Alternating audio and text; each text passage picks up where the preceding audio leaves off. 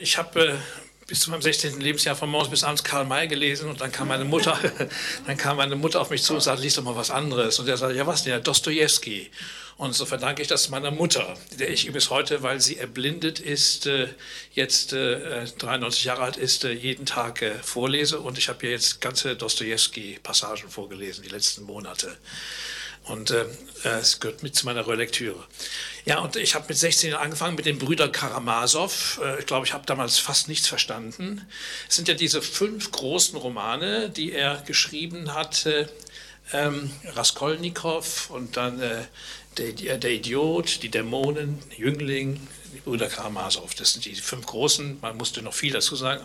Ich habe ihn gelesen und wieder gelesen und wieder gelesen. Es gibt äh, den Idioten, habe ich gelesen und dann habe ich, wenn es Ende war, war ich so traurig, dass es Ende war, dass ich wieder angefangen habe, ihn zu lesen. Ich habe ihn sieben, acht Mal hintereinander gelesen. Ich konnte nicht aufhören. Das war wie eine, wie eine Sucht. Die Dämonen auch. Ähm, äh, das einfach, es war einfach eine unglaubliche Erfahrung. Und was ich äh, zusammenfassend sagen würde, war, war eben, das, das, äh, das nicht auf den Begriff zu bringende und zugleich doch tief religiöse äh, äh, seiner Gestalten hat mich fasziniert und ähm, hat nicht nur dazu geführt, dass ich äh, Slavistik studiert habe, sondern Slavistik war für mich im Grunde genommen äh, der Versuch, über die Literatur in die Theologie zu kommen. Äh, und äh, am Ende habe ich gemerkt, ich muss es jetzt doch über die Theologie noch hinzukommen. Und heute würde ich, ich habe es ja gesagt, ich traue mich mal zu sagen, ich glaube, ohne Dostoevsky wäre ich nicht Jesuit geworden. Ja, aber das ist ein interessante, ähm, schon ein interessanter Zugang.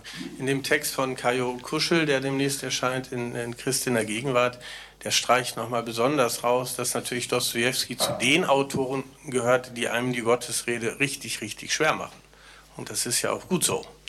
Also wer an, wer an den Raskolnikow meinetwegen denkt und die Empörung und dergleichen mehr. Ja, würdest, du das auch, würdest du das auch sagen, dass genau in diesem Schwermachen oder in dieser... Ja, natürlich genau in diesem Schwermachen. In diesem Schwermachen der Rede, genau darin liegt diese, dieser Reiz. Heute, äh, heute weiß ich, äh, dass das äh, in, im Stufenmodell der religiösen Entwicklung die pubertäre Phase, die sogenannte deistische Phase ist, wo man in die Kritik an Gott hineingeht, wo man Gott fernhaben will, nichts mit ihm zu tun haben will, raus aus dieser kindlichen Geborgenheit und so. Und, mhm. und das war eben damals äh, die Atmosphäre auch. Meine Mitschüler waren äh, sympathisierten mit dem Marxismus. Äh, äh, und mit dem Atheismus. Die allermeisten haben dann auch irgendwie die Kirche verlassen, haben damit nichts mehr zu tun. Und äh, ich kam allerdings eben aus der Sowjetunion. Ähm, drei Jahre lang haben wir ja 63 bis 66 die Familie da gelebt und, äh, und ich hatte eben auch diese religiöse Grundierung des stalinschen und brezhnevschen Sozialismus erlebt und irgendwie ähm, dieses Russland war für mich letztlich gesättigt von religiösen Gefühlen und dann dieser Dostoevsky, der alle alle großen Fragen stellt, die man im Grunde äh, dann auch in der gesamten äh, äh, Literatur, auch religionskritischen Literatur des 19. Jahrhunderts wiederfinden kann. Ich denke nur an so eine Gestalt wie, sagen wir mal, der Kirillov in den Dämonen, das ist so ein Architekt und der glaubt eben an Gott, will ihn aber töten. Äh, er ist ein ganz guter Mensch, ein, ein, ein, ein, hinreißend liebevoller Mensch, will aber jenseits von Gut und Böse thronen und lässt sich dann dazu verführen, einen Mord äh, zu begehen, äh, nee, einen Mord, von dem er weiß, dass er begangen wird, auch als Schuld auf sich zu nehmen, um damit das Ganze zu verschleiern, weil er endlich raus will aus äh, der aus der Dialektik von Gut und Böse in das Jenseits von Gut und Böse. Und am Ende ist der, wird dieser Suizid auf eine Weise beschrieben, dass es einen einfach nur erschauern kann, äh, wie, diese ganze, wie dieser ganze Gegensatz in ihm einfach dann in einer, in einer schrecklichen Szene endet, äh, die, äh, ja, die einfach ich ins Leben mitgenommen habe, wie, wie Menschen eben an, ähm, an Gegensätzen auch zerbrechen. Und äh, also das wäre so eine Gestalt. Oder der, der Ivan Karamasow, der sich gegen Gott empört äh, und äh, dieser Großinquisitor, der einfach diese Sache sagt, wir mussten die Kirche gründen, weil da bei dir ein Missverständnis vorliegt, vereinfacht gesagt. Also du überforderst die Menschen mit deiner Botschaft und damit wir sie überhaupt erhalten konnten, mussten wir eben hier sozusagen eben äh, die, die Kirche gründen. Wobei damit natürlich sofort im Blick ist die katholische Kirche, da kommt was sehr Russisches bei ihm rein.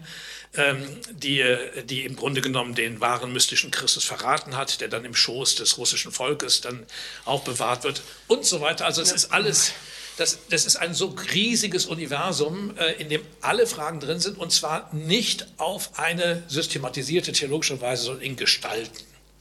Der, es war dann ja auch so, dass wir uns trafen und du sagst, du liest den Romano Guardini gerade wieder. Ja.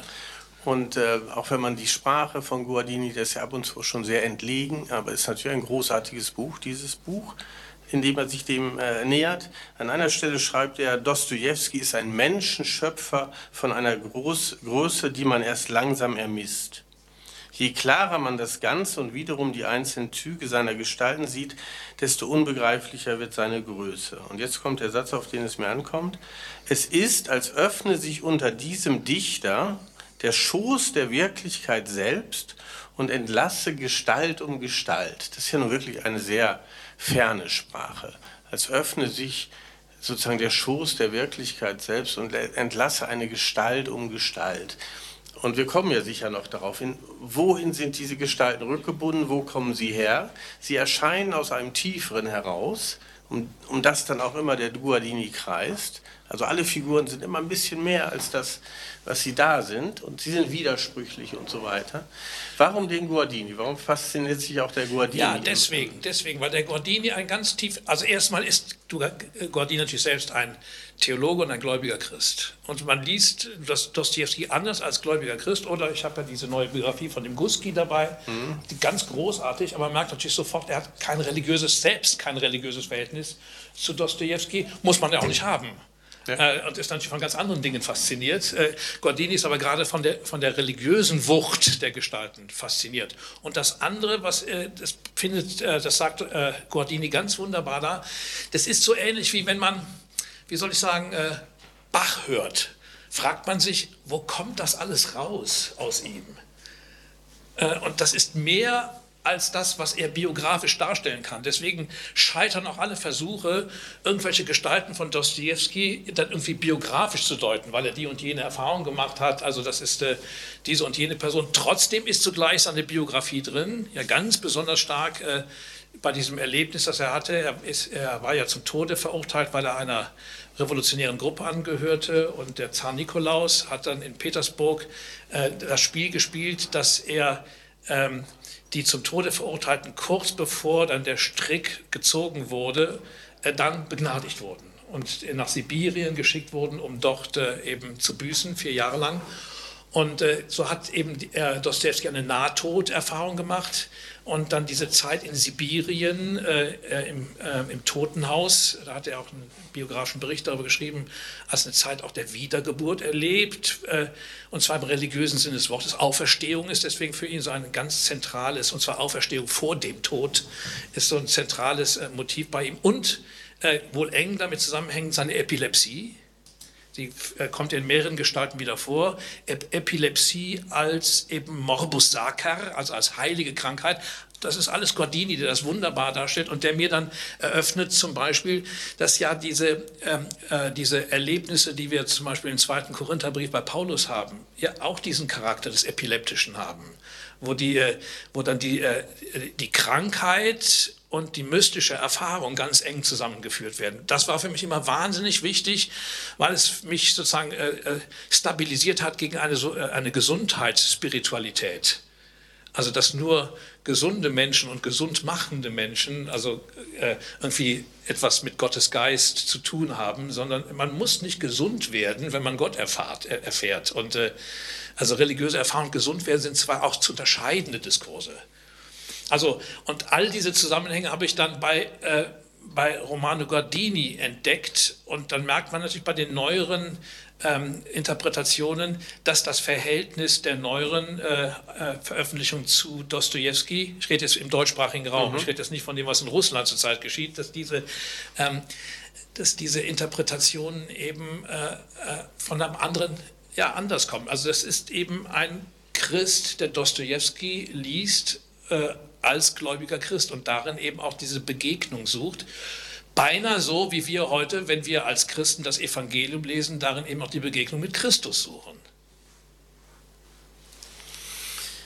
Wir werden heute Abend versuchen, an Dostoevsky zu erinnern, natürlich über die Figuren. Und äh, Sonja Semjenovna, glaube ich, wird das richtig ausgesprochen, hoffe ich. Äh, wir haben uns für diese Figur entschieden, oder genauer Klaus Mertes. Und ich danke Peter Gößwein sehr, dass er uns jetzt Passagen aus äh, dem Buch von Guardini vorlesen wird.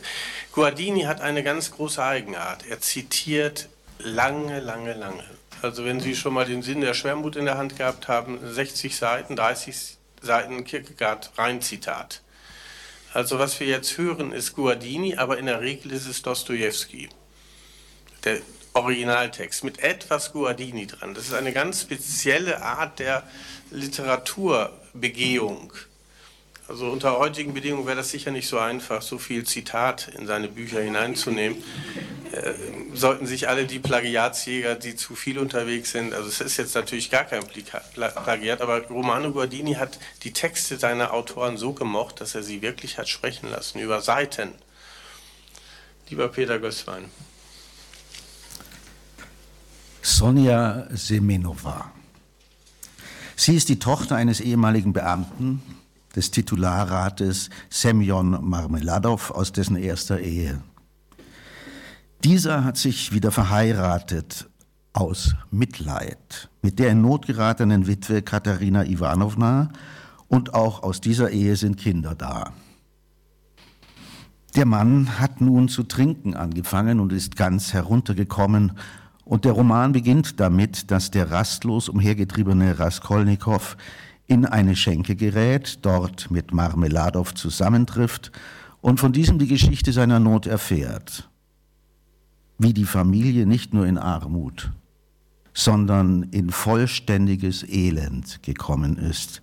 Wie eines Tages die der Schwindsucht fast erliegende Katharina Ivanovna der Stieftochter vorgeworfen hat, warum sie nicht helfe, warum sie nicht tue, was doch so viel andere täten, und diese schweigend hinausgegangen ist und sich verkauft hat. Von übelwollenden Nachbarinnen angezeigt, hat Sonja sich dann in die polizeiliche Liste der Prostituierten eintragen lassen müssen und nun lebt die Familie von ihrer Entehrung. Wie Sonja kommt, um Raskolnikow zur Totenfeier ihres Vaters einzuladen, wird ihre Erscheinung beschrieben. In diesem Augenblick wurde die Türe leise geöffnet und ins Zimmer trat, sich schüchtern umblickend, ein junges Mädchen herein. Alle wandten sich mit Erstaunen und Neugier zu ihr um. Raskolnikow erkannte sie nicht gleich auf den ersten Blick. Es war Sonja Semenovna. Sie war ein einfach und sogar ärmlich angezogenes Mädchen, noch sehr jung, fast einem Kinde ähnlich, mit bescheidenem und anständigem Wesen und mit einem klaren, aber anscheinend verängstigten Gesicht. Sie hatte ein sehr einfaches Hauskleid an und auf den Kopf einen alten Hut von früherer Mode. Als sie plötzlich ein Zimmer voll Menschen erblickte, wurde sie nicht bloß verlegen, sondern verlor die Fassung und ward verzagt wie ein kleines Kind und machte sogar eine Bewegung, als wollte sie wieder gehen. Während des Gespräches schaute sie Raskolnikow unverwandt an. Sie hatte ein zartes, ganz mageres und blasses Gesichtchen, ziemlich unregelmäßige Züge mit einer spitzen kleinen Nase und einem ebensolchen Kinn. Man konnte sie nicht einmal hübsch nennen, aber ihre blauen Augen waren so klar, und wenn sie sich belebten, wurde der Ausdruck ihres Gesichtes so gut und schlicht, dass sie einen unwillkürlich anzog. In ihrem Gesichte und auch in ihrer ganzen Gestalt lag außerdem etwas besonders Charakteristisches. Trotz ihrer 18 Jahre sah sie jünger aus, als sie war, fast wie ein Kind. Sie wehrt sich nicht. Sie nimmt an. Nichts erbitten, nichts verweigern. So ist einmal eine letzte Heiligkeit des Herzens definiert worden. Etwas davon lebt hier, in all der Paradoxie dieser schlimmen Situation. Sie nimmt das furchtbare und unverdiente Elend an, das durch die Trunksucht des Vaters über die Familie kommt. Sie wehrt sich nicht dagegen, selbst nicht durch innere Auflehnung oder auch nur durch irgendein Urteil. Sie findet es in der Ordnung, wenn ihre Stiefmutter die ganze Not im Vorwurf gegen sie, Sonja, kehrt. Und wie Raskolnikow sich unfreundlich gegen diese Frau äußert, nimmt sie deren Partei. Diese Wehrlosigkeit ist nicht Schwäche. Sobald es darauf ankommt, ist das kleine Persönchen voll unbeugsamer Kraft. Aus unbeirrbarer Klarheit des Gewissens widersteht sie dem Mann, den sie liebt, wie der sich mit einer Übermenschenphilosophie rechtfertigen will. Sie fordert von ihm innere Wahrheit und das Einstehen für seine Schuld. Dann aber geht sie mit ihm nach Sibirien und teilt seine Not. Und dort, wo sie in der Selbstverständlichkeit des Opfers wie in ihrer Wesensatmosphäre lebt, nimmt sie mit einer ebenso selbstverständlichen Energie die Sorge für die Wohlfahrt der Gefangenen in die Hand, so dass Mütterchen Sonja bald eine wichtige Persönlichkeit wird. Lieber Klaus Mertes, die Sonja Semjenova, und warum hast du jetzt diese Figur gewählt? Was ist so faszinierend, so hineinziehend an dieser Figur, was man ja kaum erträgt. Also diese Widerstandslosigkeit und gleichzeitig diese Kraft. Das kriegt man ja, also nur mal um diesen einen, diese eine Motiv zu nehmen. Da sind jetzt noch vier, vier fünf andere, die man besprechen müsste. Aber diese eine Motiv, Widerstandslosigkeit und gleichzeitig eine unendliche Kraft, die jetzt für Dostoevsky dort geschrieben wird. Ja, weil das ein äh, großes Motiv äh, bei Dostoevsky ist, äh, in verschiedenen Gestalten und zwar ganz unterschiedlich dargestellt. Letztlich ist sie eine, äh, vielleicht die reifste Darstellung nach Guardini, ich finde es auch, äh, der Darstellung äh, ja, des russischen Volkes. Also, ähm, dass es im russischen Volk, ich sage mal im einfachen nicht gebildeten, armen, elend, im Elend russisch, äh, russischen Volk gibt es eine, sozusagen eine Wehrlosigkeit, eine, Duldsamkeit, kann man auch sagen, die man aber nicht mit Schwäche verwechseln darf. Und äh, worin das liegt, das wird ja gleich, wir werden da weiterlesen, nochmal in der Geschichte deutlich werden. Ich will nicht, da nicht vorgreifen. Die Gegenfigur ist ja Raskolnikow. Raskolnikow ist ein Student, der äh, den Gedanken äh, eben in die Tat umsetzt, äh, dass es äh, nützliche und unnütze Menschen gibt, vereinfacht gesagt, und äh, dass man, um zur Welt, der Welt was nützlich zu machen, manchmal eben auch unnützliche Menschen umbringen muss. Und deswegen bringt er dann eine sehr und eine schreckliche Wucherin äh, um, nebenbei auch dann die Freundin nochmal von, äh, äh, von Sonja und holt das Geld, damit er studieren kann. Und das Projekt ist, dass er dann, wenn er studiert ist, eben ein Menschheitsbeglücker wird und dann auch für diesen Mord dann sühnen wird, dadurch, dass er die Menschheit beglückt. Das ist also die, die, die Philosophie von, von Raskolnikow und ein, ein Intellektueller. Äh, und äh, der trifft jetzt auf diese, äh, äh, ja, auf, dieses, auf diese Kindsfrau, so muss man ja sagen. Äh, und ähm, äh, und das, das ist der Gegensatz. Sie wird ihm nach Sibirien folgen, haben wir jetzt schon gehört. Äh, das heißt, er wird zusammenbrechen vor ihrer Kraft. Oder vor der, vor der Kraft dessen, was sie repräsentiert und seine Schuld als Schuld begreifen. Und das ist, äh, das ist ja, der. es gibt ja diese Szene, wo er in gewisser Weise ihr beichtet oder ja. ihr die Schuld bekennt. Und wir auch sagen würden, das ist eine verwandelnde Beichte gewesen. Genau, die haben wir, glaube ich, auch, wenn ich das richtig sehe, äh, im, die könnten wir jetzt eigentlich. Da kommen, da kommen so, also ja. Ja? Ja, die, die, ja. Peter?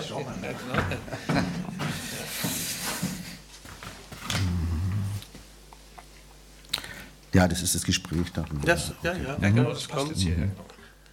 Magst du es gleich lesen? Ja, Sonja wird geschildert äh, am Anfang, wie sie von ihrer Not zu Hause erzählt.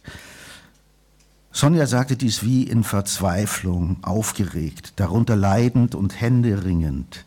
Ihre bleichen Wangen erröteten wieder und in ihren Augen drückte sich eine tiefe Qual aus.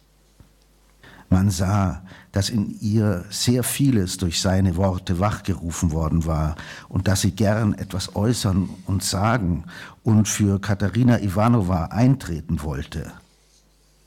Ein unerschöpfliches Mitleid, wenn man sich so ausdrücken darf, lag auf ihrem Gesicht.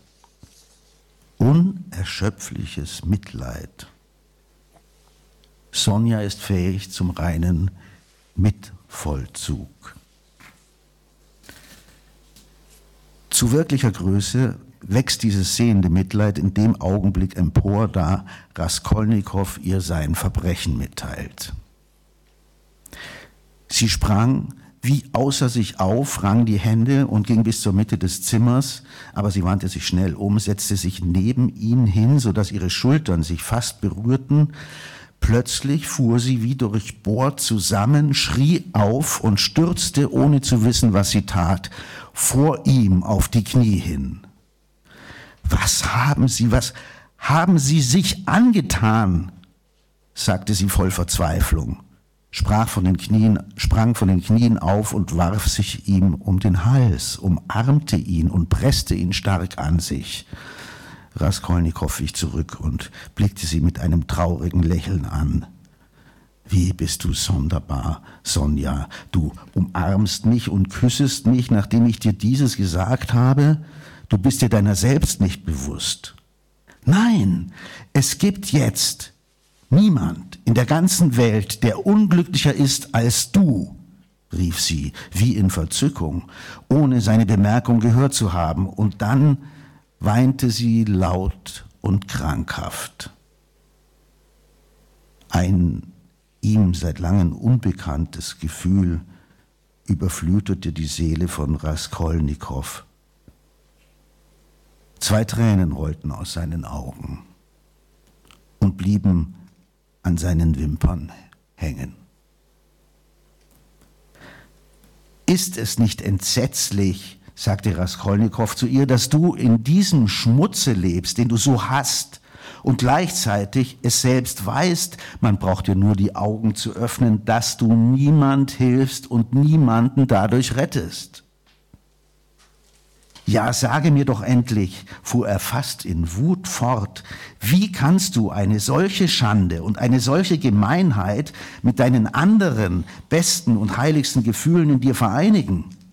Es wäre doch gerechter, tausendmal gerechter und vernünftiger, sich mit dem Kopfe voran ins Wasser zu stürzen und alledem ein Ende zu machen.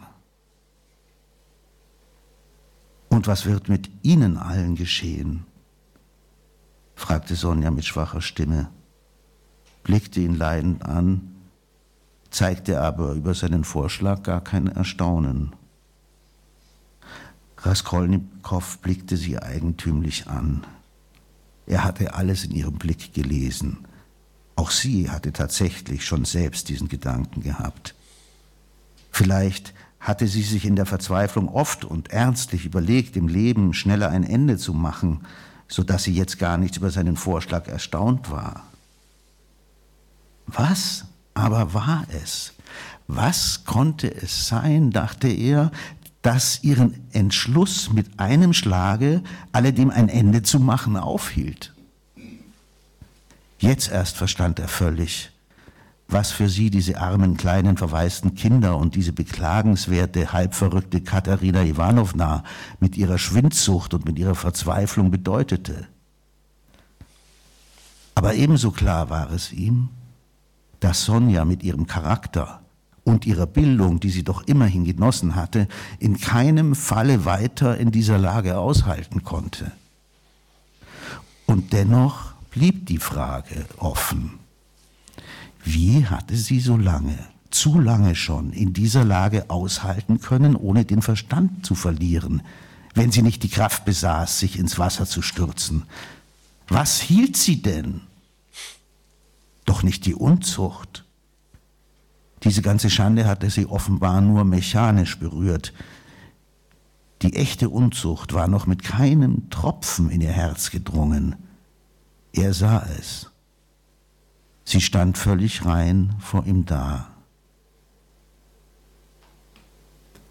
Es vergingen etwa fünf Minuten, während er schweigend auf und ab ging, ohne sie anzublicken. Endlich trat er an sie heran, seine Augen funkelten. Er packte sie mit beiden Händen an den Schultern und sah in ihr weinendes Gesicht. Seine Augen hatten einen heißen, trockenen, durchdringenden Blick und seine Lippen bebten vor Erregung. Plötzlich beugte er sich nieder, warf sich auf den Boden und küsste ihren Fuß. Sonja fuhr entsetzt vor ihm zurück, wie vor einem Irrsinnigen. Er sah auch wirklich ganz wie ein Irrsinniger aus. Was ist mit Ihnen? Was tun Sie vor mir? murmelte sie erbleichend und ihr Herz krampfte sich schmerzlich zusammen. Er stand sofort auf. Ich habe mich nicht vor dir verneigt, sondern vor dem ganzen menschlichen Leiden, sagte er mit eigentümlichem Ton und ging zum Fenster hin. Höre, setzte er hinzu, als er nach einem Augenblick zu ihr zurückkam. Ich habe vorhin zu einem bösen Menschen gesagt, dass er deinen kleinen Finger nicht wert sei und dass ich meiner Schwester heute eine Ehre erwiesen habe, indem ich sie neben dich hingesetzt habe. Ach, was haben Sie gesagt? Und in Ihrer Gegenwart, rief Sonja erschrocken aus, neben mir zu sitzen eine Ehre? Ich bin doch ehrlos. Warum haben Sie das gesagt? Nicht wegen deiner Ehrlosigkeit und Sünde habe ich es von dir gesagt, sondern wegen deines großen Leides. Dass du eine große Sünderin bist, ist wahr, fügte er fast verzückt hinzu. Und am meisten bist du dadurch eine Sünderin, weil du dich umsonst getötet und verkauft hast.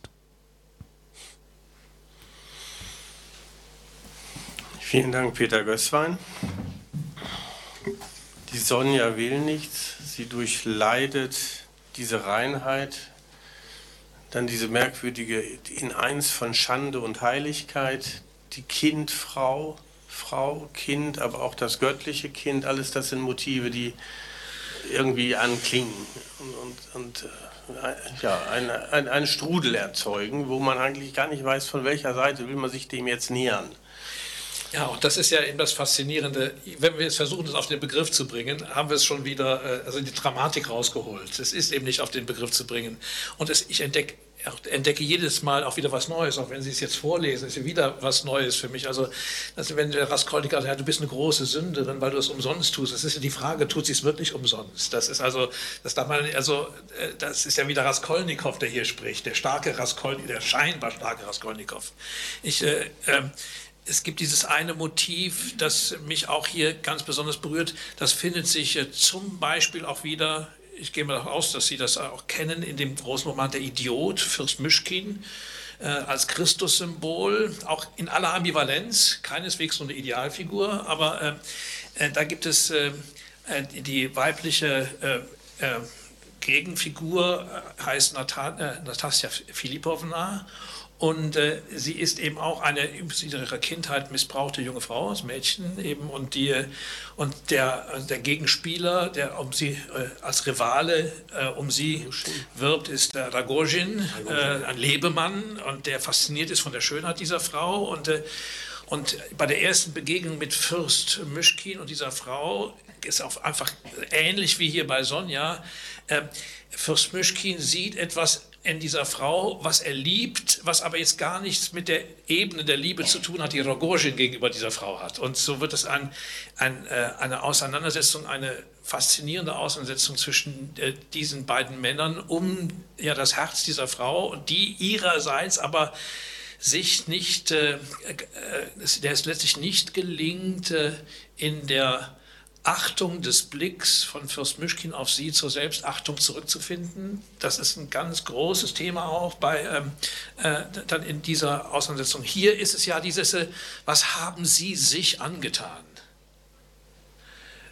Äh, also Sie sind jetzt der unglücklichste Mensch. Also dass Sie in dem Moment, ähm, wo Raskolnikow ihr das Verbrechen ähm, äh, äh, mitteilt, eben, ja, dass das, äh, das Mitleid, das bisher, wie soll ich sagen, das Mitleid mit dem Elend äh, ihrer kleinen Geschwister mhm. und dieser, äh, dieser armen, schwindsüchtigen Stiefmutter ist, dass das jetzt plötzlich ähm, zum Mitleid mit dem, mit dem Verbrecher wird. Und das ist eben ein ganz, ganz großes Thema bei Dostoevsky, der Verbrecher. Und zwar der Verbrecher nicht als der, über den ich mich moralisch empöre. Ja, das aber meine ich doch. Also es, es, ist jetzt dieses unermessliche Mitleid, ja. Was mit dieser Sonja verknüpft wird. Und es wird doch jetzt auch, auch wenn man es nicht begrifflich zerreden will, aber es wird schon irgendwie auch eine klar. These aufgestellt. Die These ja, klar, halt, es gibt eine Art der Hingabe, hm des Aushaltens, äh, das, äh, Guardini spricht dann immer von dem Standhalten der, der, der Sonja, dass sie dieses Schicksal annimmt und in dieser merkwürdigen, dass sie, diese, dass sie Prostituierte wird, dass sie da nicht rebelliert, dass sie in diesem Status bleibt und dass Schande und Heiligkeit nebeneinander existieren. Wir würden das vielleicht gar nicht so formulieren, aber es wird irgendwie ein Zustand beschrieben der Hingabe, der Reinheit, der Nichtsteuerungsfähigkeit, der Nichtrechtfertigung und der völligen Nichtüberhebung. Also Sonja überhebt sich ja weder, also gegenüber niemandem. Genau. Und, und diese Hingabe, die ist irgendwie, dass man dann ganz fromm angerührt wird, dass man würde, ja, das könnte dieser Quell der Heiligkeit, des Mitleides sein. Aber man könnte ja auch sagen, lieber Guardini, lieber Dostoevsky, diese Hingabe jetzt, äh, das ist ja auch eine ganz merkwürdige Hingabe, die ist ja auch fürchterlich. Und äh, also äh, der, Dostoevsky selber hat die Gegenfigur, und das macht Guardini in seinem Buch deutlich, die mhm. Empörung des Karamasow und die Hingabe und so ja, ja. Der, der, der Sonja. Und trotzdem würde ich jetzt, jetzt trete ich wieder zurück, sage bitte nicht begrifflich, sondern wieder in die Figur und nicht jetzt sich einfach was suchen, was man möchte. Also ich habe diese Passagen vorgelesen, eben wie gesagt, äh, äh, meiner blinden Mutter, und ich muss sagen, mir sind die Tränen gekommen bei ja. dieser, äh, bei dieser ja. Szene. Also wenn man die vorliest und man auch in ihrer ganzen Länge, das ist eine absolut ergreifende Szene und ja. äh, deswegen scheue ich mich dann sozusagen in die, äh, auf die theologische Auflösung. Natürlich, natürlich. Vielleicht noch eine Sache, die eben ganz wichtig ist, das ist, ähm, all das, was da in der Sonja ist, ist nicht Ergebnis von Reflexion. Nee. Nein. Also das ist ganz wichtig. Also es ist jetzt nicht, äh, es ist jetzt nicht eine, sozusagen eine, eine, Theologin eben, die das alles durchdacht hat und jetzt also, äh, sondern äh, das ist in ihr. Mhm. Und zwar in gewisser Weise vorreflexiv. Ja. Also sie hat kein bewusstes Verhältnis, also sie hat sich niemals bewusst für das entschieden. Und das ist auch gemeint bei Dostoevsky, wenn, wenn er äh, ähm, äh, von, äh, von Volk spricht. Also insofern ist sie eine Volksgestalt. Es gibt ja diese ergreifenden Volksgestalten bei Dostoevsky, die zum Beispiel die zum Stadet Sassima in den, äh, in den Brüder Karamasow gehen und äh, dort äh, Hilfe suchen und äh, das leidende russische Volk, aber das zugleich tiefgläubige und standhaltende, duldende russische Volk, das ist einfach äh, äh, hinreißend. Es gibt eben die andere dunkle Seite des Volkes, da kommen wir noch drauf, mhm, aber die, drauf, ja. also es, und es ist ja nicht einfach eine bloße Idealisierung, aber was daran stimmt, das ist im Volk, also in so einer Gestalt wie der Dostoevsky, äh, wie, der Sonja, ist etwas, das sie nicht selbst erarbeitet hat oder so. Das ist eben da und das tut sich sozusagen vorreflexiv kund in diesen äh, Gesten, ja, ja. Gefühlsausbrüchen, in den Tränen, in der Umarmung und so. Ja, und, und auch da vielleicht diese Sache, auch die, die, das Kind in der völligen Absichtslosigkeit, der Unschuld, des Nicht-Reflexiven, des Nicht-Rechtfertigenden, ja. des Nicht-Abstrakten, und so weiter und so weiter. Diese, diese Kindsgestalt, da kommen wir gleich nochmal drauf. Kindsgestalt kommen wir nochmal drauf, aber, ja. aber man hört das und liest das und ist ja wirklich so zutiefst gerührt. Ist ja wirklich zutiefst in den Bann geschlagen. Und dann wird es explizit christlich. Das ist ja die, ja, und dann wird es explizit christlich. Die, die, die Lieblingsszene von Dostoevsky. Ich glaube, die müssen wir jetzt dann da hören. Oder darf ich dir die? Ja, wir können das gerne machen. Nein, nein, kein Problem. Wir sind in einer guten Folge. Wir nehmen jetzt mal eine explizit christliche Passage der Begegnung von Sonja und Raskolnikow. Genau. Trinke ich vorher noch einen Schluck Wasser. Wir machen wieder aus, Klaus. Ja, genau. So. Also, du betest sehr oft zu Gott, Sonja? fragte Raskol Raskolnikow. Sonja schwieg. Er stand neben ihr und wartete auf die Antwort. Was wäre ich denn ohne Gott? flüsterte sie schnell und energisch, indem sie ihn mit flüchtig funkelnden Augen anblickte und seine Hand stark drückte. Und was tut Gott dir dafür? fragte er sie weiter ausforschend. Sonja schwieg lange, als könnte sie nicht antworten. Ihre schwache Brust hob und senkte sich in heftiger Aufregung. Schweigen Sie, fragen Sie nicht, Sie sind es nicht wert, rief sie plötzlich und sah ihn streng und zornig an. Alles tut er, flüsterte sie schnell und schlug die Augen nieder. Mit einem neuen, eigentümlichen, fast krankhaften Gefühl schaute Raskolnikow in dieses bleiche, magere und unregelmäßige, eckige Gesichtchen, diese sanften blauen Augen, die mit solch einem Feuer, mit so einem strengen, energischen Blick leuchten konnten, diesen kleinen Körper, der vor Empörung und Zorn noch bebte, und dies alles erschien ihm noch merkwürdiger und unfasslicher. Auf der Kommode lag ein Buch. Jedes Mal, wenn er auf und ab ging, hatte er es bemerkt. Jetzt nahm er es und sah es sich an. Es war das Neue Testament in russischer Übersetzung. Das Buch in Leder gebunden war alt und viel gebraucht. Nun fragt er nach der Geschichte des Lazarus, des Toten, schon Verwesenden, an dem Christus seine Macht über den Tod erwiesen hat, seine Macht, neues Leben zu geben, weil er die Auferstehung und das Leben ist. Sonja soll ihm die Geschichte vorlesen, sie aber wehrt sich.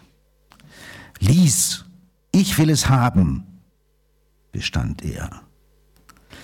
Sonja schlug das Buch auf und suchte die Stelle. Ihre Hände zitterten, die Stimme versagte. Zweimal begann sie und konnte über das erste Wort nicht hinauskommen.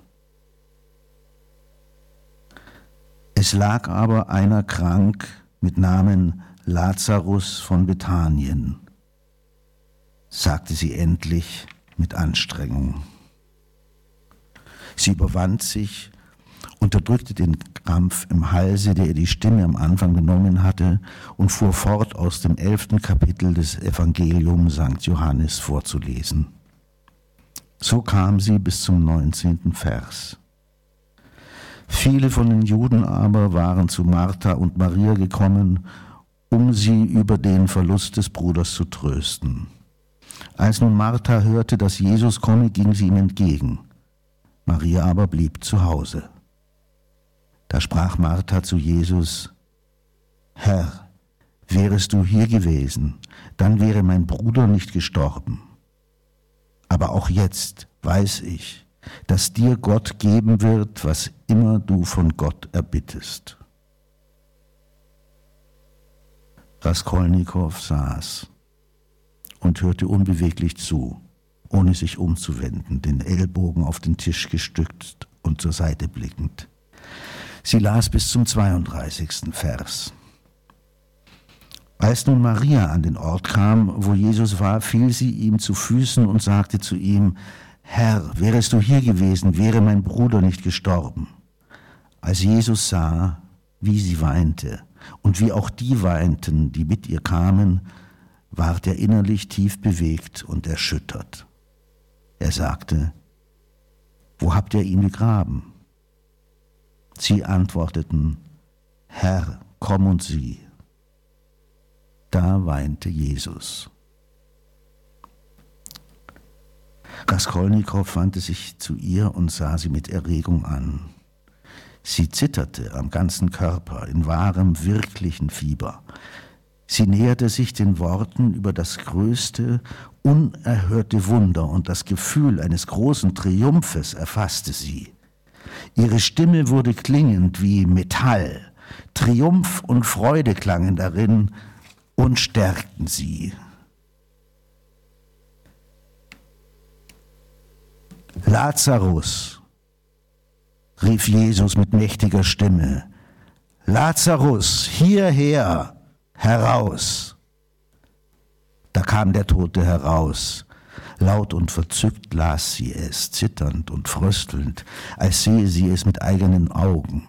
Noch gebunden an Händen und Füßen mit Binden, sein Gesicht war mit einem Schweißtuch umwickelt. Jesus sagte ihnen, bindet ihn los und lasst ihn gehen.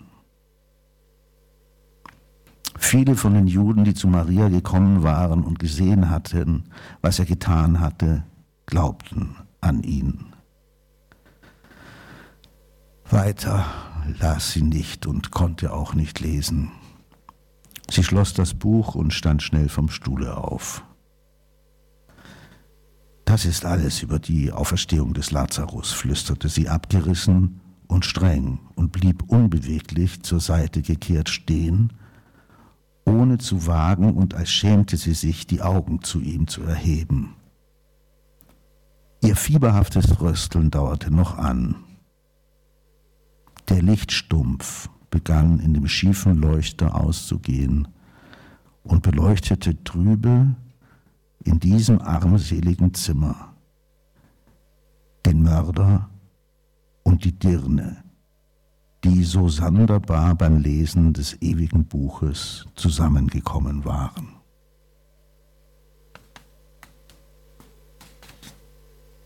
Ja, vielen Dank, Peter Gößwein. Die gemeinsame Lektüre eines Wunders und ein Wunder. Also wenn man das gelesen hat und hört, dann denkt man ja, wieso, wieso glauben Sie nicht an Wunder? Wunder passieren genau so das deutsche Theater hat gerade äh, eine Spielzeit mit dem Wunder rechnen und äh, zitiert immer Hannah Arendt. Ist ein Wunder passiert dort, wo zwei Menschen zusammenkommen. Das ist vergleichsweise formal. Also wenn man das jetzt hier, hier liest und hört, aber äh, wenn du das nacherzählen wolltest, also du hast das jetzt vorgelesen, wenn du das jetzt nacherzählen wolltest, wie würdest du denn das machen? Das, Wie kann man sowas nacherzählen? Ich weiß, ich weiß nicht, ob mir das äh, jeweils gelingen könnte. Das ist, äh, das ist unübertroffen. Äh, ich muss hinzufügen, wir haben es ja erheblich gekürzt. Ja, wir haben es ganz ja, Das gekürzt. sind ja mehrere Seiten. Es ist eine der Passagen, die Dostoevsky sozusagen die, die liebsten waren in seinem Werk. Wir sind immer wieder darauf zurückgekommen. Und wenn man mal mit Dostoevsky beginnen will, ist Raskolnikow tatsächlich dann, äh, und diese Szene ist äh, als Ganze zu lesen, ist, ist einfach unglaublich. Es ist deswegen auch so schwer zu erzählen, weil unglaublich viel Psychologie da drin ist ist. Aber das ist mehr als Psychologie. Ja, das ist natürlich viel mehr als Psychologie, aber die also, im, also ja, Beschreibung seelischer Ereignisse, so ja. würde ich sagen. Also die natürlich in, in Tränen, in Schreien, in Schweigen, in Stille, in, äh, zum, kommt zum Schluss dieses, äh, dieses armselige Zimmer. Man kann es heute ähm, ähm, äh, besuchen in Petersburg, also äh, eben die, die Kemenate, in der auch seinerzeit mal ähm, äh, äh, äh, Dostoevsky hat ja in Petersburg äh, gelebt und, äh, und es ist ja eine ganz bestimmte Straße, in der das Ganze spielt. Die kann man heute in St. Petersburg besichtigen. Also genau die, einfach dieser, dieser schummrige Raum, die Funzel, die da drin ist. Und äh, da entsteht eine Intimität zwischen, ich finde, dieses zum Schluss der Mörder und die Dirne die so seltsam zusammengekommen waren. Da ist nichts, nichts beabsichtigt, das ist nichts konstruiert obwohl es natürlich ein Konstrukt ist, jetzt äh, säkular betrachtet, aber es ist, in, in, der Geschichte drin, ist nichts konträres Geschenk und es entsteht eben in dieser Begegnung ähm, im Grunde genommen eben der Tod und die Auferstehung ereignen sich da drin. Denn das ist ja das, was geschieht. Er er bereut und weiß, er muss äh, sühnen und sie begleitet ihn dann eben nach Sibirien, nachdem er sein Verbrechen bekannt hat und äh, das Urteil über ihn äh, gefällt wird. Und dann gibt es immer diese ergreifenden, nüchternen Berichte, wie sie dann eben ihn in seine Bekehrung äh, begleitet in Sibirien. Und äh, also ähm, einfach ähm, ganz ergreifend. Und äh, dahinter steht eben diese Grunderfahrung bei Dostoevsky, die immer mitschwingt und insofern ist es dann auch wieder biografisch äh, mhm. rückgebunden, ähm, äh, sodass man nicht einfach sagen kann, er ist, äh, er ist, er ist nicht, sagen wir mal, so wie Thomas Mann in der erzählerischen Distanz. Er ist, er ist meisterhafter Erzähler, aber es ist eben das Biografische mit drin. Das ist eben aus und seiner. Er, bitte? Und er erlaubt auch dem Leser eigentlich nicht eine Distanz. Also auch ja. der Leser muss eigentlich eine Art von, von Ortsveränderung dem doch zustimmen. Also er muss sich schon auch in einer gewissen Weise auch seine Position verändern, also rein distanziert zu lesen. Oder um es nochmal anders zu sagen, also Guardini, du hast ja damit angefangen, der nähert sich dem, ja. sagen wir mal, als christlich gläubiger Mensch und ja. so. Und, äh, und, er, und er weiß das auch. Also jetzt darf ich nicht theologisch begrifflich werden und das tut Guardini nicht. An einem Kommentar an dieser Stelle kommt er auf einen Punkt zu sprechen, der heißt einfach, Sonja steht dort, wo nach Christi Wort die Verlorenen und die, die Ausgestoßenen stehen. Und er macht es einfach über die Situationsbeschreibung. Die Figur steht dort und die beschreibt er so. Und bitte denke geistlich darüber nach, wenn du übers Wunder redest. Ja, in welcher, äh, in welcher Situation stehst du? Du kannst nicht, nicht darüber nachdenken. Das könnte man sagen, das ist auch schon wieder der Versuch eines Theologen da. Ja, ja aber ich finde, da ist, äh, da ist eben, Gordini ist ganz drin, er lässt sich existenziell ergreifen ja, genau, und wird zum genau. Beteiligten. Und das wäre ja die, das, der Vergleich zur, ich sag mal, zur Betrachtung des Lebens Jesu im Evangelium.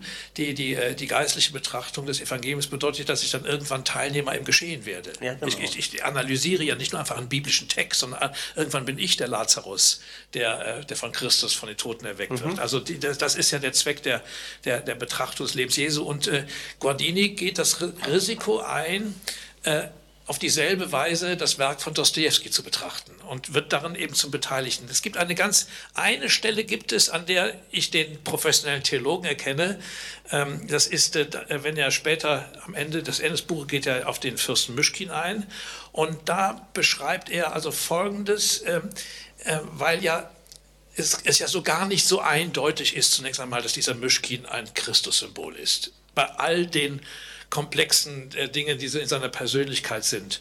Und dann, ähm, dann sagt Guardini, äh, dass hier geschieht etwas ganz Seltsames, nämlich die, im Grunde genommen erzählt Guardini die Geschichte Jesu in, äh, in der Person von Mischkin äh, bis zu seinem Tod. Die Frage der Auferstehung und in gewisser Weise der Vereindeutigung, die dann aus dem Rückblick kommt und die dann zum Evangelium führt, die spart er aus. Und deswegen ist es auch erträglich, das zu lesen für einen Menschen, der nicht gläubig ist. Äh, weil äh, es wird, äh, niemand wird dazu gezwungen, schon von der Auferstehung her auf den erhöhten Christus zu blicken, sondern man sieht einfach den Menschen, den, den, den, den Idioten und eben noch nicht den, den Auferstandenen. Und auch hier bleibt es ja in gewisser Weise offen. Dahinter steht aber diese, diese große Erfahrung von Dostoevsky, die, äh, äh, mich hat es gewundert, dass der Guski da eben das so anders deutet, das ganz nämlich, dass eben wirklich seine Zeit in Sibirien eine äh, Auferstehungszeit war, also im Tod, das ist Toten Auferstehung gegangen das ist eine Neugeburt. Und das bedeutet, dass er, wie soll ich sagen, die, die, die radikale politische äh, ähm, äh, Gruppe, äh, zu der er selbst gehört hat, äh, im Rückblick natürlich anders, anders sieht, auch vieles von dem äh, äh, bereut, was er getan hat, ohne das jetzt einfach nur so beiseite zu schieben. Also auch die frühen Romane, da ist ja der Dostoevsky auch die Kontinuität eben noch zu erkennen, mhm. also arme Leute und diese, ähm, diese Dinge. Aber äh, trotzdem äh, geht er ist eine Wende, eine tiefe, tiefe Wende und deswegen wird er dann ja auch von seinen Kollegen äh, letztlich im Grunde genommen als, äh, ja, als, Verräter sozusagen der revolutionären Kräfte, der, der Petraschewsen und so weiter gesehen und ein Anwalt im Grunde genommen des zaristischen Russlands und dann zum Reaktionär. Politisch ist er am Ende, wird er als Reaktionär gesehen. Ich finde, das ergibt sich in gewisser Weise tatsächlich irgendwie aus der Biografie. Trotzdem mhm. in seinem Werk, das man ja nicht mit, dem, mit der Biografie identifizieren darf, ist natürlich noch viel, viel mehr drin. Aber diese Wiedergeburt ist eben auch in seinem Leben geschehen und er denkt ständig diesen Prozess der Wiedergeburt. Und das ist die Wiedergeburt des Raskolnikow, die entsteht in dieser, in dieser Kemenate, in der, in der Funzel, wo eben der Mörder und die Dirne zusammenkommen. Da passiert es. Und jetzt sind wir an dem Punkt, wo eine andere Figur ins Spiel ja, kommen muss. Eine ganz schlimme, ja. Ganz fürchterliche Figur. Das gruselt einem schon, wenn man ankündigt, dann wird es kühler im Raum. Stavrogin. Also wir hatten die Beichte von Raskolnikow bei der Sonja und es gibt eine Beichte des Stavrogin. Stavrogin, ja. Stavrogin. Hm. Eine marternde Reue zehrt an Stavrogin. Sie sammelt sich um die Gestalt der kleinen Matrosja. Immer wieder erscheint vor ihm das Bild des Kindes in seiner letzten Not. Es bereitete mir ein aufrichtiges Vergnügen, nicht mit Matroscha zu sprechen, sie zu quälen. Ich weiß nicht warum. Ich wartete eine ganze Stunde. Dann sprang sie plötzlich hinter dem Schirm hervor. Ich hörte, wie ihre Füße den Boden berührten, als sie aus dem Bett sprang. Dann ziemlich rasche Schritte und sie stand auf der Schwelle zu meinem Zimmer. Sie stand und blickte schweigend. Ich war so gemein, dass mein Herz vor Freude zitterte, weil ich standhaft geblieben war und gewartet hatte, bis sie zuerst kam.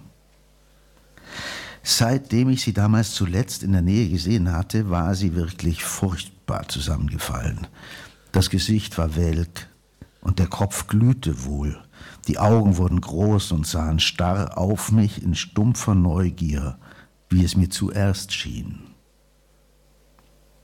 Ich saß, sah und rührte mich nicht. Und plötzlich erwachte wieder der Hass in mir. Ich bemerkte aber schnell, dass sie sich durchaus nicht vor mir ängstigte, dass sie eher im Delirium war. Aber auch das war nicht der Fall. Plötzlich schüttelte sie den Kopf, wie man es sehr naiven und primitiven Menschen gegenüber zum Zeichen des Vorwurfs tut, und Plötzlich erhob sie ihre kleine Faust gegen mich und drohte mir von dort aus. Im ersten Moment erschien mir diese Bewegung spaßig, dann aber konnte ich sie nicht länger ertragen. In ihrem Gesicht stand eine für ein Kind undenkbare Verzweiflung. So stand sie da, schüttelte drohend ihr Fäustchen und schüttelte vorwurfsvoll den Kopf. Ich stand auf und ging auf sie zu, sprach vorsichtig auf sie ein, leise und freundlich, sah aber bald, dass sie mich nicht begriff.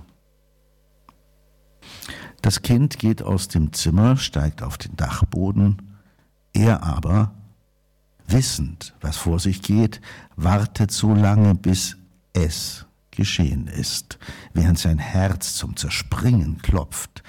Dann geht er und sieht, dass das Kind sich erhängt hat. Das Bild kommt wieder. Ich sah sie vor mir, oh, nicht im Wachen, wenn es nur eine wirkliche Vision gewesen wäre. Ich sah Matroscha eingefallen und mit fiebrigen Augen, genauso wie damals vor mir auf der Schwelle, und sie schüttelte den Kopf und erhob ihre winzige Faust gegen mich. Niemals hatte ich eine solche Qual verspürt die klägliche Verzweiflung des hilflosen, unentwickelten Geschöpfes, welches mir drohte, womit, o oh Gott, was konnte es, es mir denn tun? Aber natürlich allein sich selbst beschuldigte. Ich saß bis in die Nacht hinein, unbeweglich und vergaß die Zeit. Sind das Gewissensbisse oder Reue? Ich weiß es nicht und kann es auch jetzt nicht sagen, aber mir ist nur diese eine Gestalt unerträglich, nämlich sie auf der Schwelle mit erhobenem und drohendem Fäustchen, nur ihr damaliges Aussehen, nur dieser einzige damalige Augenblick, nur dieses Kopfschütteln. Gerade das kann ich nicht ertragen, weil es mir beinahe tagtäglich erscheint. Es erscheint nicht von selbst. Ich selbst rufe es und kann es nicht lassen, obwohl ich mit ihm nicht leben kann. Oh, wenn ich sie nur einmal im Wachen sehe, wenn auch nur als Halluzination. Warum weckt nicht eine einzige andere Erinnerung ähnliches in mir? Und es gab doch in meinem Leben Dinge, die von den Menschen vielleicht noch härter verurteilt wurden. Ist es nur der Hass? Aber auch der hervorgerufen durch meine jetzige Lage? Früher konnte ich doch kaltblütig vergessen und abschütteln. Ich zog beinahe dieses ganze Jahr umher und versuchte zu arbeiten. Ich weiß, ich könnte Matrosche fernhalten, wenn ich nur wollte. Aber das ist es eben. Dass ich es nie gewollt habe, selbst nicht will und nicht wollen werde, so wird es bleiben bis zu meinem Wahnsinn. Ist das Reue oder Selbstzerstörung? Ich will mir nur selbst verzeihen, das ist mein Ziel, mein einziges Ziel, sagte Stavrogin plötzlich mit einer heimlichen Begeisterung in den Augen. Ich weiß, dass nur dann die Erscheinung verschwinden wird. Darum suche ich unendliches Leid, suche es selbst. Bringen Sie mich nicht davon ab, sonst versinke ich in Schlechtigkeit. Guardini schreibt an einer Stelle in, in, seinem Buch Die Reue und die Beichte von Stavrogin, sie bebt vor Stolz. Das dürfte wirklich einer der schauerlichsten und, und schwärzesten Beicht- und, und Bekenntnistexte sein, die die Literatur zu bieten hat. Ja, also ich sag mal was zu der Figur Stavrogin und dann zu diesem Text. Also es ist eine Beichte, die er hält in der Mitte des Romans Die Dämonen. Und ähm, dieser Text, den wir auch nur so gekürzt äh, vorgelesen haben, der Herausgeber hat sich seinerzeit geweigert, diesen Text zu veröffentlichen, wegen seiner extremen Grausamkeit. Ähm, also ähm, in einem Kommentar sagt er, äh, äh, war sogar die Rede von, das übertrifft den Marquis de Sade, was man da liest, also auch was, was er diesem kleinen Mädchen antut, das haben wir, ist auch erspart hier. Das ist äh, einfach, es ist äh, schrecklich und grausam. Es ist also so, dass die ähm, ähm, sodass das wirklich als, als ein Frevel angesehen wurde, sowas überhaupt zu schreiben. Also, und das war ein unglaublicher Akt. So, das ist dann in späteren äh, ähm, Veröffentlichungen gekommen. Dostoevsky hatte selbst natürlich auch Angst, es zu schreiben, aber das ist wieder so ein Zeichen, also was für einen Mut Dostoevsky auch hat. Also sowas einfach in Worte zu bringen.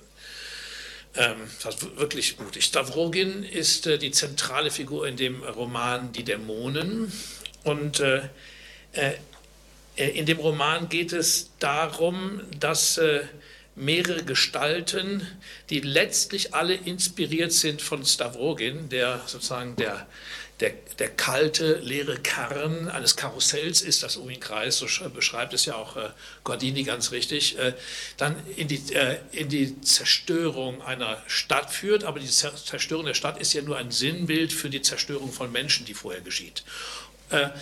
Und äh, sein Verhältnis zu Menschen ist das des Experimentes. Auch das beschreibt äh, er, äh, äh, das greift äh, Gordini heraus. Äh, Stavrogi sagt es an einer bestimmten Stelle ja auch selbst, Experiment. Er experimentiert mit Menschen, indem er ihnen Ideen gibt. Also dem Schatow gibt er den Ideen sozusagen vom, äh, vom, mhm. vom Volksgott, dem Kirillov gibt er diese Idee von äh, jenseits von Gut und Böse, der, ähm, dem Werchowienski, dem, äh, dem Piotr, also dem Sohn der anderen Hauptfigur Stepan, das ist so eine Turgenev-Karikatur, äh, gibt er sozusagen so sozialistische äh, Ideen ein. Also, und, äh, aber selbst bleibt er in, in, in, der Distanz. Also die völlige kalte Lehre ja, der genau, also was Gleichgültigkeit. Experimente, beobachtet, was aus denen geschieht, die haben alle dann irgendwann ein quasi idolatrisches Verhältnis zu ihm. Sie verehren ihn. Also der, der, ähm, der Wachowensky will aus ihm den Zarewitsch machen und, äh, äh, und äh, sie entkommen, also der, der, der Sogkraft dieser Lehre, äh, mit Doppel-E wohlgemerkt, dieser Sogkraft entkommen sie nicht, sondern kreisen in diesen äh, äh, Gedanken, die bei ihnen in die Selbstzerstörung führen, in die Ideologien, das endet in Suiziden, in Mord und in allem Möglichen. Dann gibt es zugleich auch die äh, Zerstörung von dem, äh, des Lebens mehrerer Frauen, äh, die versuchen, ihn zu lieben auf je unterschiedliche Weise und dann an ihm scheitern. Zugleich aber dann eine äh, absurde e Ehe mit einer ähm, äh, ähm, äh, psychisch kranken Frau, so würden wir heute sagen, eben aus dem ganz, äh, ganz einfachen Volk. Er selbst natürlich aus adligen Umständen kommend äh, äh, ist das natürlich auch ein bewusster Affront gegen die Regeln des bürgerlichen Lebens. Es gibt eine Szene, da, da ähm, die beschreibt auch äh, Gordinia wunderbar, äh, äh, so in den ersten Kapiteln, ähm, wie er so langsam auftaucht und dann plötzlich, glaube ich, die Formulierung noch, dann, dann zeigte sich das Tier in ihm, glaube ich, ist die Formulierung. Er, ähm, er auf einer Party wird da getanzt und so, und dann wird der ähm, äh, dann wird dann plötzlich äh, der, ähm, fragt ihn der, der, äh, der Bürgermeister oder wer auch immer, ich weiß nicht genau, wer das war, fragt ihn, also ich, ich höre nicht gut und dann geht der Stavrogin auf ihn zu, beugt sich über sein Ohr und plötzlich beißt er ihm ein Ohrläppchen ab. Dann geht er wieder zurück. Skandal. Und, äh, aber äh, mit größter Ruhe. Mit größter Ruhe und Kaltblütigkeit. Kaltblütigkeit, genau. Ja. Also äh, Angstfreiheit, eines der großen, Furchtlosigkeit. Also hat es natürlich das große Thema bei, bei, bei Dostoevsky insofern, als es zwei Varianten der Furchtlosigkeit gibt. Genau, ja. Die Ayosha-Variante, rückgebunden an das Leben und an Gott und in Hingabe. Ja. Und die Furchtlosigkeit, wenn einem wirklich alles egal ist, wenn man völlig leer ist. Oder wie Guardini dann ja auch schreibt, dieser Stavrogin hat schlichterdings kein Herz. Das Herz ist das, was den Geist an den Stoff bindet und die Person an den Trieb. Also es ist einfach nur eine ja, Lehre da. Und jetzt könnte man sagen, ist das eine gute psychologische Beschreibung also, dessen? Aber es ist eine völlige kalte Lehre, die die anderen dann in dieser Weise, wie du auch beschreibst, ihnen die Ideen zuspielt und die in der Luft hängt. Und äh, du hast ja jetzt den Namen Aljoscha genannt. Aljoscha ist äh, der jüngste der vier Karamasow-Brüder. Also der älteste Ivan, der, äh, der ähm, äh, äh, rivalisiert mit seinem Vater um dessen geliebte Gruschenka. Dann gibt es den Ivan, das ist der, der die äh, Geschichte vom Großinquisitor mhm. empfindet, also der, der, der sich gegen Gott empört, äh, der, der dem Gott die Eintrittskarte ins Leben zurückgeben will, wenn es so viel Leiden gibt. Also das ist so die Theodizee-Frage. Und dann äh, gibt es nochmal den, äh, den Unehelichen, der, der, der, den Mord am Ende begeht. Und, und, und dann Aljoscha. Und Aljoscha ist der Schüler des, Star, des Starets, dieser Sima, ja. und ist der religiöse und äh, der hat eben, der ist auch geprägt durch diese Furchtlosigkeit, aber es ist eine ganz andere Furchtlosigkeit als bei Stavrogin. Ja. Äh, und das ist auch sehr interessant. Ich finde, das find, äh, macht der Gordini auch sehr schön. Er ist eben jetzt nicht einfach so eine Lichtgestalt, wie die Sonja eine Lichtgestalt mhm. wäre oder der Mischkin eine Lichtgestalt ist, sondern äh, zu Recht, finde ich, hebt der, der Gordini in der Beobachtung der Figur von Oljascha heraus, dass, äh, äh, dass er ein ein Engel ist, ein Cherub, äh, eine Engelsfigur im Grunde genommen, die in gewisser Weise äh, eben geschützt ist vor der Angst, dadurch, dass sie äh, eben etwas in sich trägt, was sie eben äh, schützt vor der Angst, frei macht und dann durch diese Furchtlosigkeit ausstrahlt, aber ohne diesen dämonischen Aspekt der Furchtlosigkeit. Während Mischkin äh, voll mit Ängsten ist, das Christus-Symbol bei Mischkin, der ist, der kennt diese Furchtlosigkeit. Im Gegenteil, ist so wie der Christus ja auch, also der des Evangeliums ein, einer, einer der, äh, ein, ein Mann auch der Ängste ist, der, der Angst hat vor dem Tod am Kreuz und so. Also das, auch da wieder ähm, äh, die, die, positiven Gestalten bei Dostoevsky entsprechen überhaupt nicht einem Schema, sondern sie sind äh, wieder sehr unterschiedlich. Hier kommt das ja. Engelgleiche bei ja. Aljoscha ja. in der Furchtlosigkeit durch. Bei Stavrogin ist es das äh, innerlich Leere und das Kühle.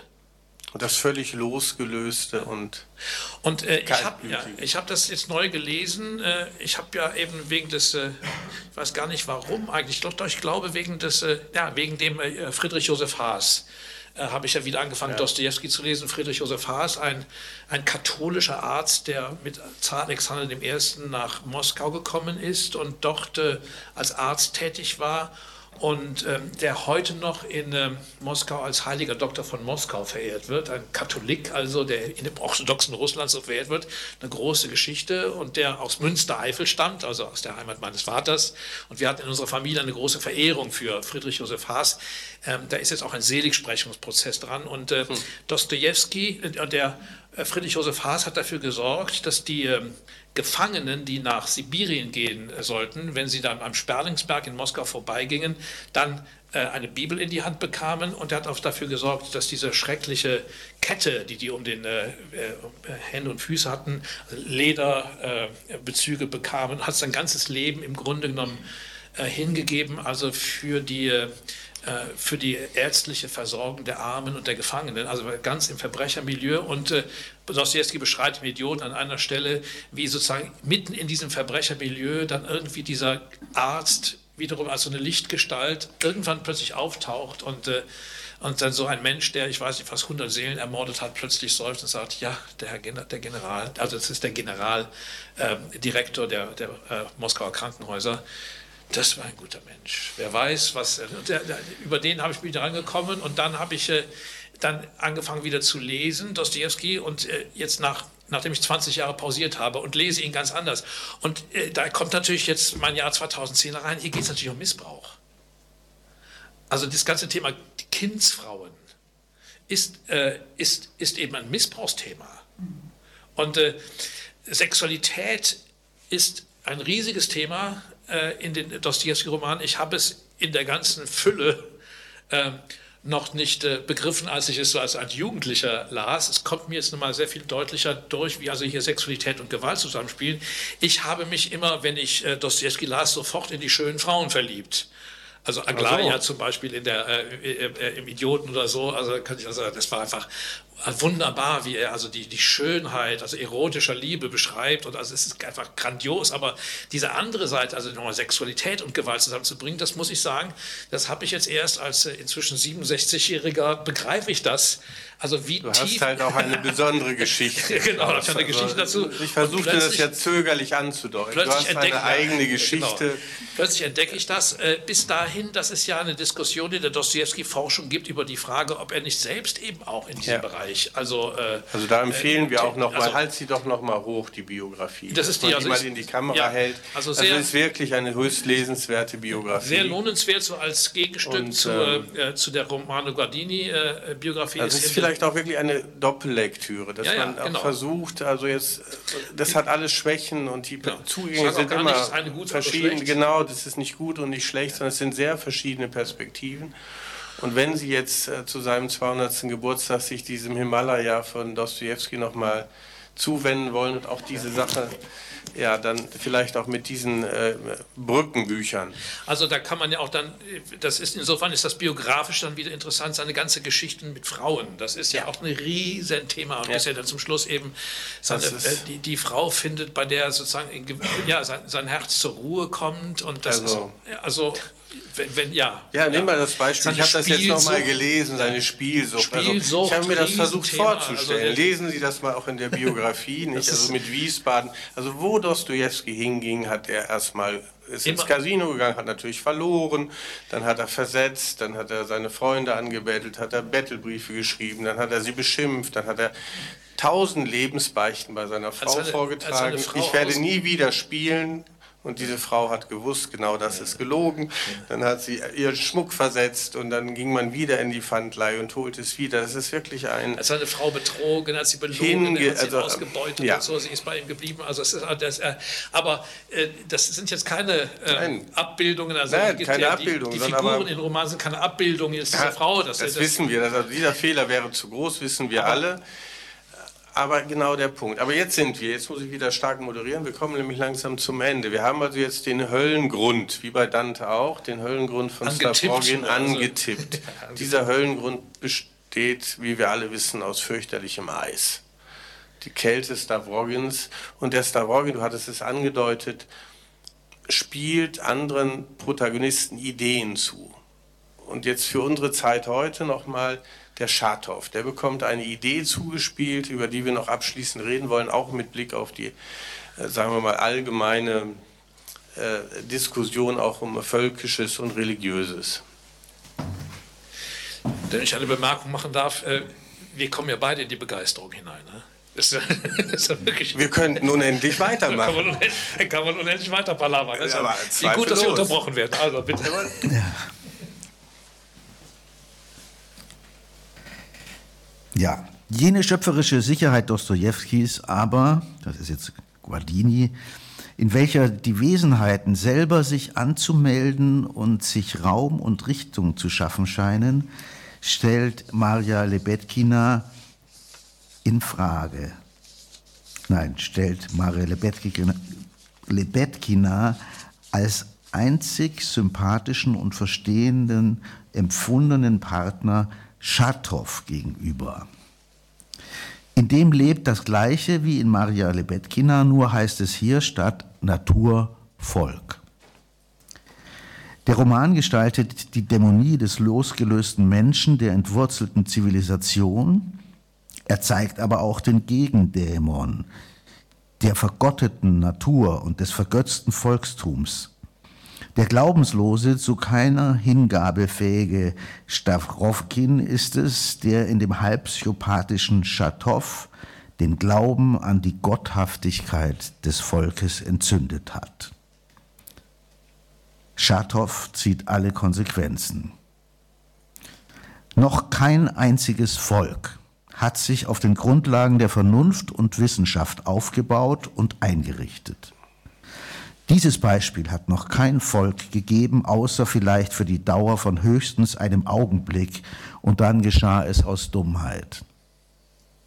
Der Sozialismus muss schon seinem Wesen nach Atheismus sein, denn er verkündet gleich und ausdrücklich mit seinem ersten Satz, dass er seine Welt ausschließlich auf Vernunft und Wissenschaft aufzubauen beabsichtigt. Doch Vernunft und Wissenschaft haben im Leben der Völker stets, sowohl jetzt wie von jeher, eine nur dienende und eine Aufgabe zweiten Ranges erfüllt. Und das werden sie bis zum Ende der Welt tun. Gestaltet und bewegt aber werden die Völker von einer ganz anderen Kraft, von einer befehlenden und zwingenden, deren Ursprung jedoch unbekannt und unerklärlich bleibt. Es ist die Kraft des unstillbaren Wunsches, bis zum Ende zu gelangen und die sich zu gleicher Zeit ständig des Endes erwehrt.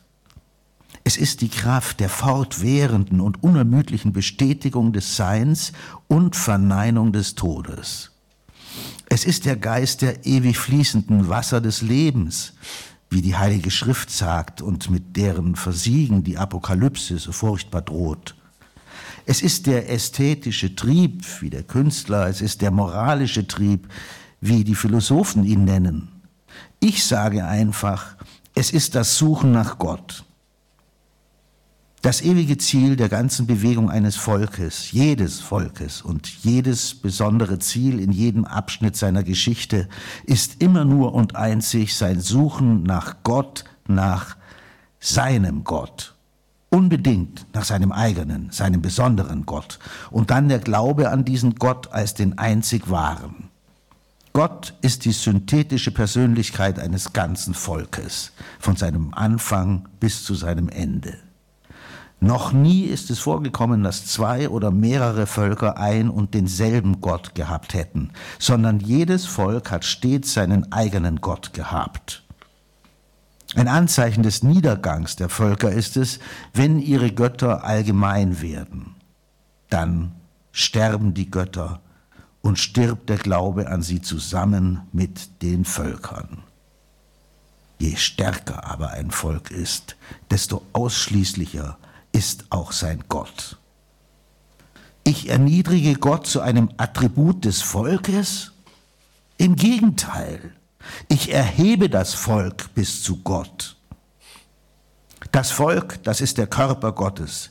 Jedes Volk ist nur so lange Volk, wie es noch seinen besonderen, einen eigenen Gott hat und all die anderen Götter der Welt stark und grausam von sich stößt solange es noch glaubt, dass es nur mit seinem Gott siegen und alle anderen Götter sich unterwerfen kann.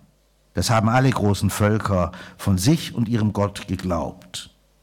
Wenigstens alle einigermaßen hervorragenden, alle, die einmal an der Spitze der Menschheit gestanden. Wenn ein großes Volk nicht glaubt, dass in ihm allein die Wahrheit ist, gerade in ihm allein und unbedingt ausschließlich in ihm, wenn es nicht glaubt, dass es ganz allein fähig und berufen ist, alle anderen Völker zu erwecken und sie mit seiner Wahrheit zu erretten, so wird es sofort zu ethnografischem Material, doch nicht zu einem großen Volk. Doch da es nur eine Wahrheit gibt, so kann auch nur ein einziges Volk den einzigen wahren Gott haben.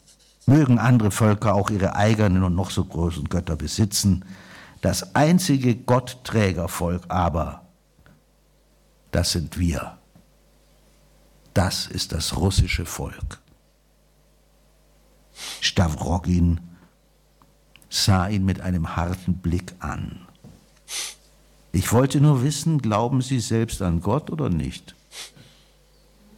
Ich glaube an Russland. Ich glaube an seine Rechtgläubigkeit. Ich glaube an den Leib Christi. Ich glaube, glaube an die Wiederkunft in Russland. Ich glaube, stammelte Schatow wie in Verzückung, aber an Gott, an Gott. Ich, ich werde glauben an Gott. Kein einziger Muskel bewegte sich im Gesichte Stavrogins, der ihn ansah. Ja, noch eine dieser sehr dichten Stellen, diesmal Schartow und Stavrogin, die Verkörperung Gottes im Volk. Dostoevsky selbst, auch darauf weist Guardini in seinem Buch immer wieder hin, war äh, fasziniert von diesem Gedanken, nicht? dass das eigentliche Unheil darin besteht, dass der Einzelne den Rückhalt zum Volk verliert, die einfachen Leute rückgebunden bleiben an das Volk und so. Er war ja auch jemand, der den Westen nicht sonderlich leiden konnte, die Deutschen auch nicht. Und Panslawismus fand er auch besser. Aber trotzdem, wieder verhandelt Dostoevsky seine eigenen Probleme in der Figur des, des, des Schatow und ist natürlich weit darüber hinaus. Also er ist, er ist, eben nicht dieser Schatow, aber wir erkennen jetzt im Schatow natürlich Dinge, die so aktuell sind, dass man auch denkt, oh, möchte man auch wieder sagen, nein. Ja, und darüber bin ich auch wieder jetzt eben gekommen. Also, ähm, ja, das, das, das, äh, ich habe die hier genommen, jetzt die Stelle, weil es schließt ja den Kreis. Die Sonja ist sozusagen die Repräsentantin eines äh, christlichen Glaubens, das den Christus in sich trägt, diesen. Äh, und, und hier ist natürlich ein anderes, ein anderes Volk, der, der, der Gott, äh, der den anderen Göttern überlegen ist und der das Volk ist. Und ähm, äh, eine es gibt zwei Punkt, aktuelle Punkte, warum ich jetzt neu auf diese Stelle gekommen bin und jetzt dabei bin, nochmal hin mehr zu gucken, was ist denn dieses Slavophile äh, bei, ähm, bei Dostoevsky? Ist ja bekannt, dass sozusagen seit dem 19. Jahrhundert äh, äh, teilt sich die intellektuelle Szene in Russland bis heute in die sogenannten Zapadniki, also die, die Westler, die den Westen und die, die Slavophilen, die also eben diesen völkischen äh, Zugang haben und den Westen eher verachten zum gegenwärtigen Zeitpunkt haben wir in Russland eher also eine, eine Stärke sozusagen der slavophilen Tradition, die sich natürlich dann auch auf, auf Dostoevsky beruft, der keineswegs nur in Distanz zu dieser Art von Denken steht. Da ist der Guski ganz gut, der bringt ja noch mehr Material, als äh, äh, Guardini zur Verfügung hatte. Guardini hat ja 1923 angefangen. Diese Passage, die wir gerade gehört haben, äh, der Gott und Volk und der eine Gott, äh, der eben der, der, das Volk ist und die anderen Völker eben das eine Volk, das eben überlegen ist den anderen, ist die Passage, die Josef Goebbels äh, seiner Doktorarbeit vorgestellt hat 1921. Also die, dieses Denken hat in, in, in Deutschland äh, äh, gerade auch äh, nach dem Zweiten Weltkrieg, war im Blick große ähm, ähm, äh, also äh, groß, viele inspiriert, und zwar gerade aus der völkischen Tradition. Die ganze Dostoevsky äh, Hype, wenn ich das mal so sagen darf, in Deutschland, hängt ja an der Übersetzung und die ist ausgelöst worden von ähm, Arthur Möller van den Bruck. Die wenigsten werden ihn kennen. Äh, das, äh, Arthur Möller van den Bruck hat das Buch Das Dritte Reich geschrieben. Der ist selbst, glaube ich, 1923 dann gestorben. Der hat auch so einen völkischen Begriff gehabt, der unterscheidet zwischen jungen und alten Völkern. Die alten Völker, die sterben und die jungen. Und für ihn waren Russland und Deutschland junge Völker, denen die Zukunft gehört. Und äh, das Dritte Reich äh, äh, ist der Begriff, den die Nazis dann aufgegriffen haben. Diese ganze konservative Revolution der, der 20er Jahre, die man nicht einfach mit den Nazis gleichsetzen darf, aber die trotzdem entscheidende Stichwortgeber waren, haben sich ganz stark auf Dostoevsky berufen. Deswegen gibt es auch in der Dostoevsky-Interpretation, so ähnlich wie bei Hegel, eine, eine rechts- und eine links-dostoevskische sozusagen äh, äh, äh, Rezeptionsgeschichte. Und diese äh, rechts- äh, äh, Dostojewskische äh, Rezeptionslinie ist mir ganz neu in den Blick gekommen, bis auf den heutigen Tag. Also Arthur Möller van den Bruck ist ja einer der großen intellektuellen äh, Paten von Götz Kubitschek und diesen Leuten aus dem heutigen rechten Spektrum, äh, weil sie eben ganz klar sagen, es gibt, äh, es gibt einen großen Feind, und das sagt der Schatow ja auch schon hier, nämlich der, der große Feind der Völker ist er sagt der Liberalismus, man könnte auch sagen der Universalismus. Also zu meinen, dass es eine Ethik gibt, der sich alle Völker unterordnen müssen. Das ist, das ist die Ursünde, sondern es gibt die eine Ethik des einen Volkes und die ist den anderen Völkern, der Ethik der anderen Völker überlegen. Ähm, und äh, deswegen hat sie auch einen Herrschaftsanspruch. In dem Moment, wo, und das ist ja der Anfang dieser Passage, Wissenschaft und allgemeine Philosophie anfangen, am, äh, am geistigen Körper sozusagen der Völker zu knabbern, äh, dann verlieren sie. Und es bleibt dann nur das freie, losgelöste westliche Ich, das, ja, das letztlich, ist dieser, das dieser letztlich, das letztlich dann ja bei Stavrogin enden muss. Ja, das genau. Ist das ist gefühllos, es kann sich nicht mehr hingeben und genau. so weiter ja. und gibt sich auch nicht dem Volk hin. Ja, genau. Das ist und, und, und dann hast du die, hast du diese, ja, genau. diese, ja. diese äh, Wegscheide.